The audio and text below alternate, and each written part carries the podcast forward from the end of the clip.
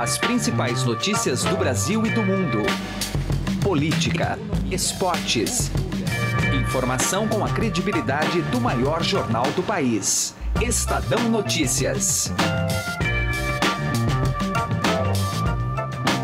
Olá, eu sou Emanuel Bonfim e está começando a partir de agora mais uma edição do Estadão Notícias, nosso podcast com análises, entrevistas e informações sobre os temas mais importantes do momento no Brasil e no mundo. Em meio à discussão de projetos vitais para o futuro do país, o partido do presidente Jair Bolsonaro, PSL, parece não ter despertado para o essencial: fazer política com algum nível de coesão. É bem verdade que a sigla, como muitas no Brasil, não possui tradição programática, além de uma base social dispersa. A bancada na Câmara é expressiva, mas não atua em bloco, tampouco articula com qualidade.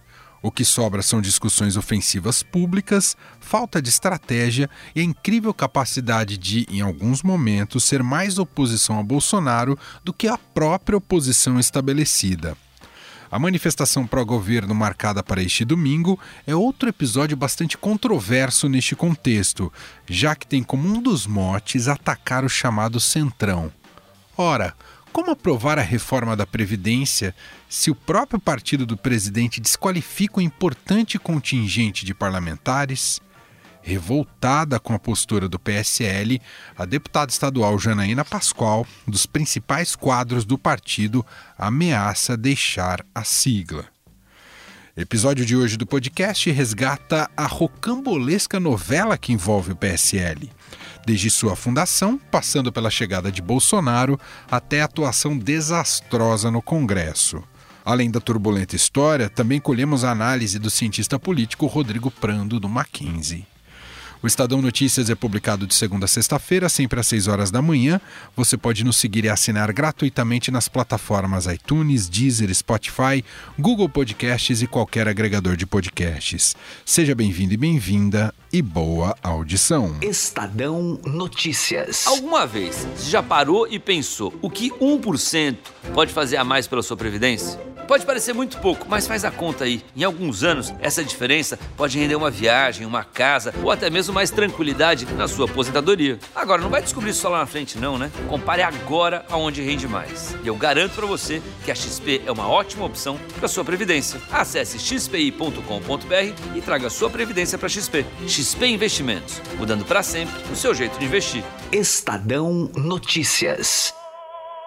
A história entre o PSL e o presidente Jair Bolsonaro é curta, mas cheia de idas e vindas, conflitos e afagos. Apresentando Joyce Hasselman, jornalista, deputada federal de primeiro mandato. Delegado Valdir, policial militar, deputado federal de segundo mandato.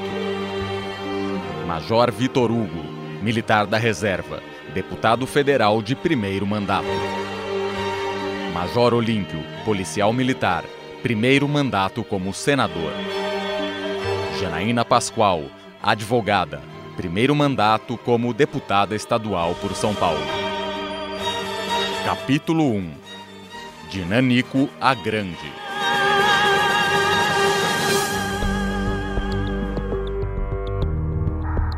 Partido Social Liberal foi criado em 1994, mas ganhou vida no cenário político em 98, quando teve seu registro autorizado pelo Tribunal Superior Eleitoral. Até o ano passado, o PSL era quase inexpressivo no Congresso Nacional, com apenas oito deputados e nenhum senador. Mas a história do partido começou a mudar com a ascensão de outro nanico, na época, o parlamentar Jair Bolsonaro.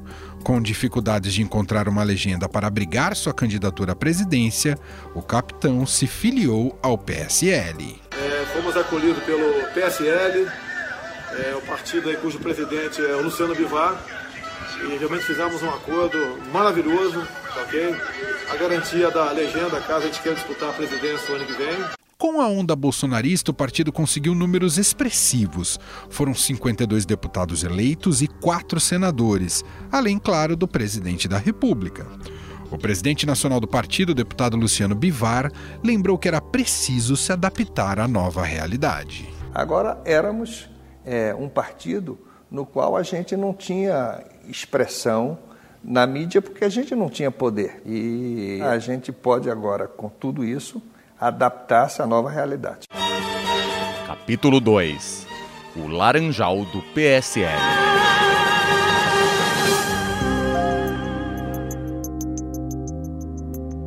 Mas atingir a maturidade tem seu preço. Sem nunca ter sido protagonista, o PSL viu seu nome surgir nas páginas policiais no caso das candidaturas laranja. Segundo denúncias, o ministro do Turismo Marcelo Álvaro Antônio, que é de Minas Gerais, patrocinou um esquema de quatro candidaturas no estado com dinheiro da legenda. Meu irmão participava da minha campanha, ajudava a minha campanha. E parece que um dirigente do partido pediu um auxílio a ele. Esse contador fazia a contabilidade da minha campanha. Portanto, é, é, nesse auxílio que o dirigente partidário pediu, tendo em vista que são, eram várias prestações de contas, o meu irmão indicou apenas é, esse, esse contador, mas não indicou direcionado a ninguém. Além dele, o atual presidente do PSL, o deputado federal Luciano Bivar, é investigado por ter supostamente criado uma candidata laranja em Pernambuco para receber 400 mil reais de dinheiro público. Essas verbas foram liberadas pelo ex-ministro da Secretaria-Geral da Presidência, Gustavo Bebiano, mas este merece um capítulo à parte. Então, humanamente impossível, num país como o Brasil, de Brasília, eu saber se determinado candidato do Amazonas, do Rio Grande do Sul, do Acre, do Piauí, do Maranhão, de Pernambuco, tem condições de eleição ou não. Já o presidente Jair Bolsonaro, mostrando incômodo com a situação, disse que a Polícia Federal iria investigar o caso. Já determinei à Polícia Federal que abra inquérito e investigue esse caso. Capítulo 3 O amor acabou.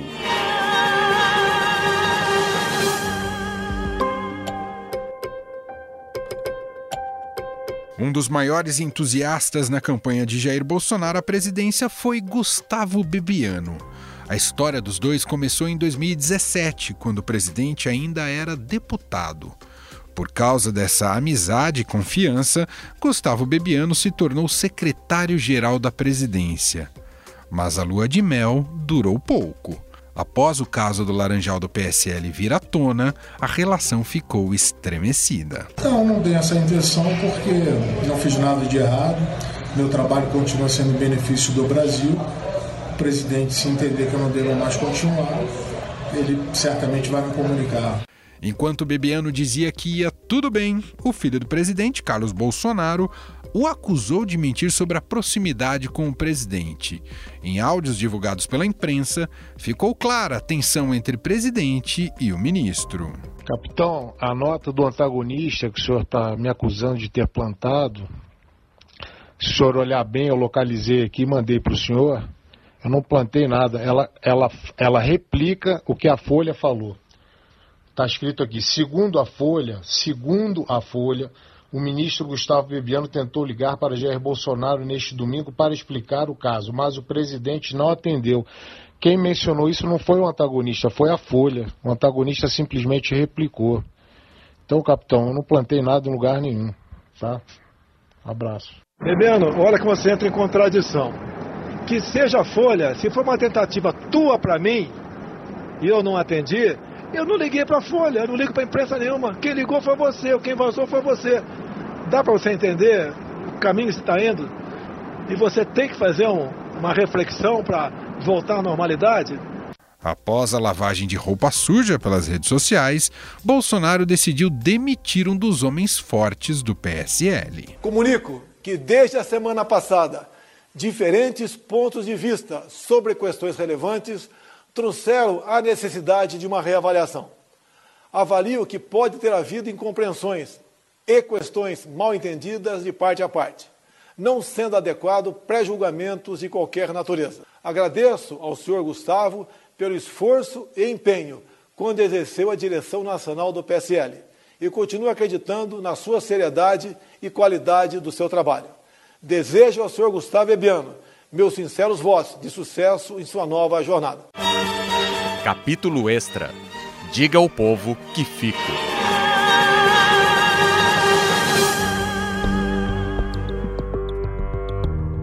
meio ao turbilhão que se tornou o PSL, surge a informação de que o clã Bolsonaro estaria procurando um novo partido para aderir. A informação que foi atribuída ao filho do presidente e deputado federal Eduardo Bolsonaro acabou sendo desmentida. A deputada estadual por São Paulo, Janaína Pascoal, disse que o próprio Eduardo garantiu que não havia este movimento. Olha, o Eduardo Bolsonaro me disse pessoalmente, em reunião presencial, que isso não é verdade, que não procede essa movimentação. Agora, eles são livres, né? Se quiserem migrar, como qualquer outra pessoa é livre, seguindo aí as regras eleitorais. Capítulo 4 Os novatos no Congresso.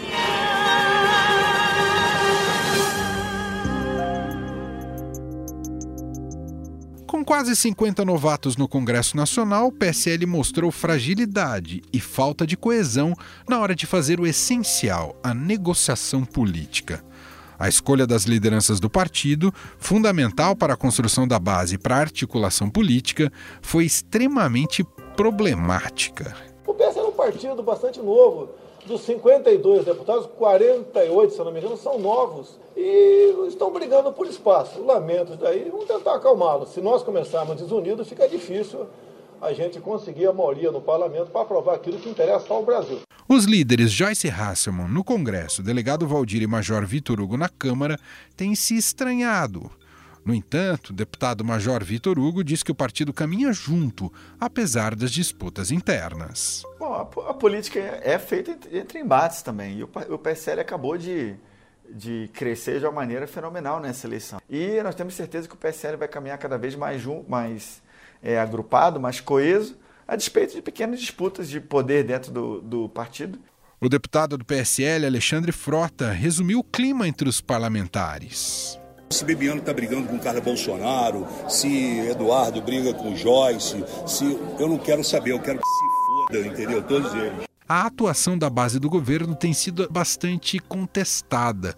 O partido foi criticado por, por exemplo, deixar que o orçamento impositivo fosse aprovado. Segundo o líder do PSL na Câmara, o delegado Valdir, houve estratégia na questão. É questão de estratégia. Houve um diálogo para tentar é, votar inicialmente a reforma da Previdência. Esse diálogo não avançou. Foi feito um segundo diálogo para que a reforma da Previdência fosse votado é, ainda na quarta-feira. Também não prosperou. Então o governo por orientação do líder do governo, decidiu votar é, pela inversão da ordem e assim a gente avançou na discussão. Filho do presidente, Eduardo Bolsonaro tentou minimizar a derrota do governo. É uma pauta que, quando Jair Bolsonaro era deputado federal, ele e eu somos favoráveis, que vai trazer independência para esse plenário, independência para os colegas deputados federais. Então, de maneira nenhuma se trata de uma reforma do governo. Trata-se sim de uma relação harmônica entre os poderes. Os deputados do PSL também foram recriminados por não blindarem o ministro Paulo Guedes na reunião na CCJ, em que foi para falar sobre a reforma da Previdência. Um dos alvos foi o presidente da comissão, o deputado Felipe Francischini. Deputados, ministro, só um minuto. Ministro. Pi, eu respeitei a casa. Deputados, a palavra eu está ouvi, segurada ao ministro. Eu ouvi e eu respeitei a casa. A líder do governo, Joyce Hasselman, tentou explicar a atuação do PSL na sabatina do ministro. Ninguém vai conseguir colocar uma mordaça na boca da oposição. A gente sabe que a oposição vai continuar fazendo barulho, aquela chicana de sempre, aquele barulho de sempre, mas também é do jogo democrático e o regimento permite isso. Capítulo 5 Fogo Amigo.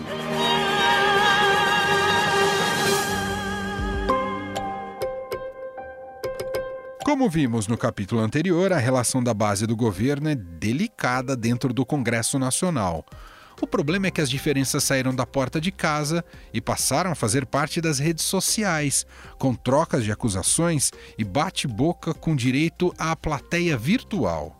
Sobrou também para o homem forte do governo, Onix Lorenzoni, que foi duramente criticado pelo senador Major Olímpio, do PSL. Os deputados do PSL reagiram indignados à orientação de Onyx Lorenzoni, chefe da Casa Civil, para que deixassem para lá e deixassem votar em plenário a medida provisória do jeito que estava, tirando o COAF de Moro.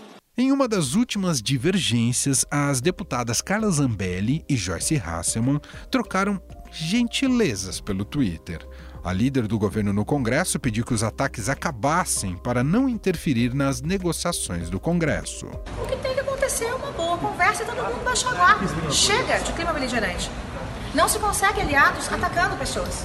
Nós não vamos conseguir aliados atacando aqueles que podem votar na gente, votar conosco, votar nos textos que são importantes para o governo. Além delas, a deputada estadual por São Paulo, Janaína Pascoal, criticou uma manifestação de apoio ao governo Bolsonaro marcada para o dia 26.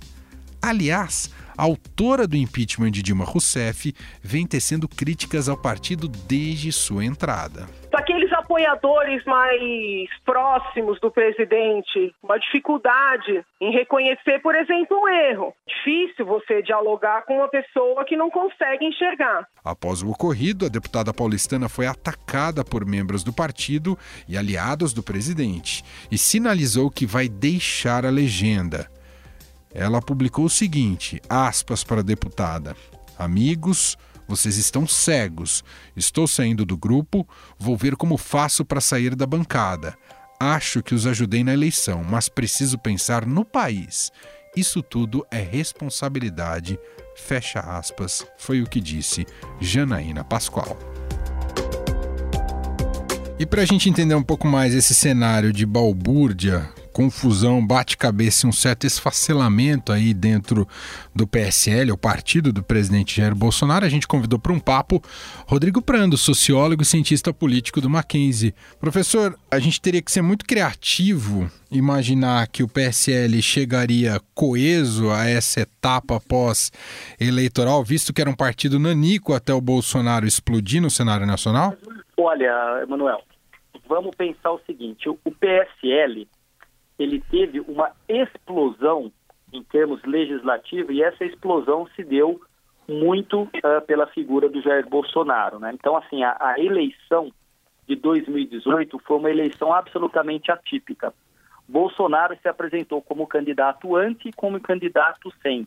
Ele foi anti-Lula, anti-PT e anti-esquerda, e isso sempre foi muito claro, mas apresentou-se também como antipolítica e, e antissistema. Isso ele nunca foi, porque ele foi político e teve inserido no sistema político por muito tempo. Agora, além disso, um partido que era nanico, PSL, então ele estava sem partido, sem tempo de televisão, sem recursos, num determinado momento estava sem vice-presidente. Então ele era o candidato anti e sem. Só que a despeito de tudo isso, ele conseguiu consagrar-se é, vencedor da disputa. E isso fez também com que tanto o nome dele crescia ele também foi um grande puxador de votos, mesmo sendo candidato executivo para muitos candidatos do Legislativo e do partido do PSL. Então, é, a maioria daqueles que se tornaram deputados, até mesmo no Senado do PSL, a gente pode dizer que aquilo ali tornou-se né, um aglomerado de personalidades, mas que não tem é, uma especificidade de partido político, não tem uma cultura política, não tem organicidade. Então, o que acontece? Você tem personalidades que não tinham cultura política sindical, estudantil, uh, no movimento, movimentos sociais, na sociedade civil, e acabaram tornando-se políticos, né? E hoje você tem o que? Esse cenário, como bem colocou, de balbúrdia, pessoas que batem cabeça, especialmente o seguinte: não havia uma liderança forte dentro do partido. Talvez fosse o caso de Bolsonaro, presidente, ser essa liderança, mas ele não está conseguindo liderar nem na presidência e sequer dentro do partido que o acolheu para as eleições de 2018 a deputada estadual Janaína Pascoal, que é um dos principais nomes aí dentro do PSL, deixou o grupo de WhatsApp ali da bancada do PSL, está muito revoltada com as manifestações chamadas para o dia 26. Ela não vê sentido algum uh, nisso, e por trás disso está também uma, uma briga da rede bolsonarista, né, insuflando também esses deputados contra o Centrão politicamente, o PSL não está dando um tiro no pé com essa manifestação de sábado, além de, talvez por tabela, perder a Janaína Pascoal? É bem provável. Veja, Janaína está usando da racionalidade que lhe cabe nesse momento. Porque, veja, é precoce, com cinco meses, o governo chamar uma manifestação e se essa manifestação for pífia, vai mostrar uma fraqueza muito grande. Aliás, o governo já apresenta fragilidades enormes. É um governo desgastado, popularidade do Bolsonaro de janeiro até agora só despenca. Não é? As manifestações de quarta-feira passada foram manifestações contrárias ao governo e à política educacional, e mais do que isso, o governo não tem nenhum trânsito dentro é, do parlamento, ou seja, está perdendo de lavada nas votações, colocando em risco, inclusive, a reforma da Previdência. Então, é, esta questão de Bolsonaro governar elegendo inimigos, o marxismo cultural, Paulo Freire, a sociologia, a filosofia, a mídia, as corporações, é algo que insufla os bolsonaristas das redes sociais, só que está sendo efetivamente contrário à tentativa de um presidente que precisa governar com pautas concretas dentro da sociedade. Então, Janaína falou assim, olha, vamos fazer o seguinte, vamos cair na realidade, chamar uma manifestação em prol do governo, se ela for um fracasso, vai apresentar uma fragilidade maior ainda, o que vai fazer, por exemplo, que a precificação da reforma da Previdência, porque os deputados disputando o poder, senadores disputando o poder com o presidente, vai tornando cada vez o presidente mais frágil. O voto deles começa a ser mais importante do que já é, porque o presidente, na fraqueza, não consegue impor uma agenda, não consegue ter proatividade, uma agenda positiva, e isso, como você bem colocou e concordo, pode ser um grande tiro no pé. O grande problema, Emanuel, é que o pé é pequeno para tanto tiro que estão dando. Professor, para a gente concluir, o PSL hoje está mais para a oposição ou para a situação? Ah, o, o, governo tem a oposição dentro de casa, né? Quer dizer, a oposição é familiar, a oposição vem dos gurus, a oposição vem do próprio PSL. Se você olhar depoimentos né, do líder do governo e até do Alexandre Frota, são demolidoras para o próprio governo. Então, assim, o PSL tem se mostrado uma oposição melhor do que o PDT, do que Rede, do que o PT. E por quê? Porque são neófitos. Sequer conhecem o regimento da casa e tomam de lavada. E falam, ah, o problema é o Centrão. Ué, o Centrão joga o jogo, não jogava com o Eduardo Cunha. Ah, mas a política no Brasil não é boa. Não é, não é lugar nenhum do mundo, mas sem a política a gente tem o quê? O exercício absoluto da força. A pior política ainda é melhor do que a ausência da política, porque a ausência da política é o que querem os autoritários, são os tecnocratas que querem governar sem discussão, sem diálogo e sem consenso. E isso me preocupa muito. O PSL hoje está mais perdido, como a gente diz no interior, do que cachorro em dia de mudança. Muito bom, esse é o professor Rodrigo Prando, sociólogo e cientista político do Mackenzie. Obrigado pela análise, professor. Um abraço. Um abraço a você, a todos os ouvintes e estou à disposição. Grande prazer falar contigo. Estadão Notícias. Direto ao assunto, com José Neumann e Pinto.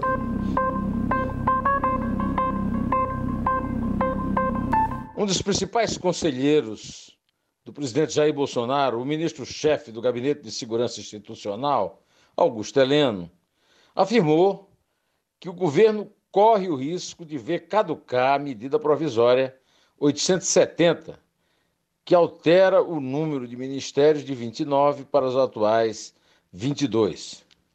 O general disse que espera que o espírito patriótico dos nossos parlamentares entre em vigor e que os congressistas sabem que deixar isso acontecer seria criminoso contra o país. Tenho uma grande admiração pelo general Augusto Heleno, considero uma das forças que mantém o país fora do nível de loucura que parte do governo estabelece mas eu quero advertir que o general está correto, está certo, mas tem um problema. Não dá para contar com o espírito patriótico dos parlamentares do Centrão que estão promovendo essa farra, essa farra do boi, sob o comando do trio Rodrigo Maia, presidente da Câmara, Paulinho da Força, do Solidariedade, e o condestável sem mandato Valdemar da Costa Neto, que defendem interesses escusos de um grupo que eh, violou a lei que eles mesmos ajudaram a escrever e que agora não querem ser punidos no combate à corrupção do governo Bolsonaro. caducar essa medida provisória é resultado do desleixo, do descaso na articulação política demonstrada, demonstrados pelo presidente desde o primeiro dia de governo e até hoje parece que não mudou grande coisa. Essa caída fora da prática da medida provisória só atende o interesse desse tipo de banditismo, mas o governo vacilou, inclusive com a nomeação de Onix Lorenzoni, que pertence ao grupo, para a chefia da Casa Civil. José Neumann e Pinto, direto ao assunto. Estadão Notícias. Chegaram novidades no Shop Together, o e-shopping com mais de 300 marcas como Lenny Blanc, Schutz, Carol Bassi, além de marcas exclusivas como Mixed, Animale e Ricardo Almeida. E o melhor, você pode parcelar suas compras em 10 vezes sem juros e receber tudo em casa, com entrega imediata e troca fácil e sem custo. Acesse já e confira shoptogether.com.br. Shop Together se escreve Shop 2 Gather. O Estadão Notícias desta terça-feira vai ficando por aqui. Contou com a apresentação minha, Emanuel Bonfim, produção de Gustavo Lopes e Renan Xavier, locução de vinhetas de Leandro Cacossi e montagem de Nelson Volter. Diretor de jornalismo do Grupo Estado é João Fábio Caminuto. Para mandar sua sugestão e comentário, o e-mail é podcast@estadão.com. Um abraço para você e até mais. Estadão Notícias.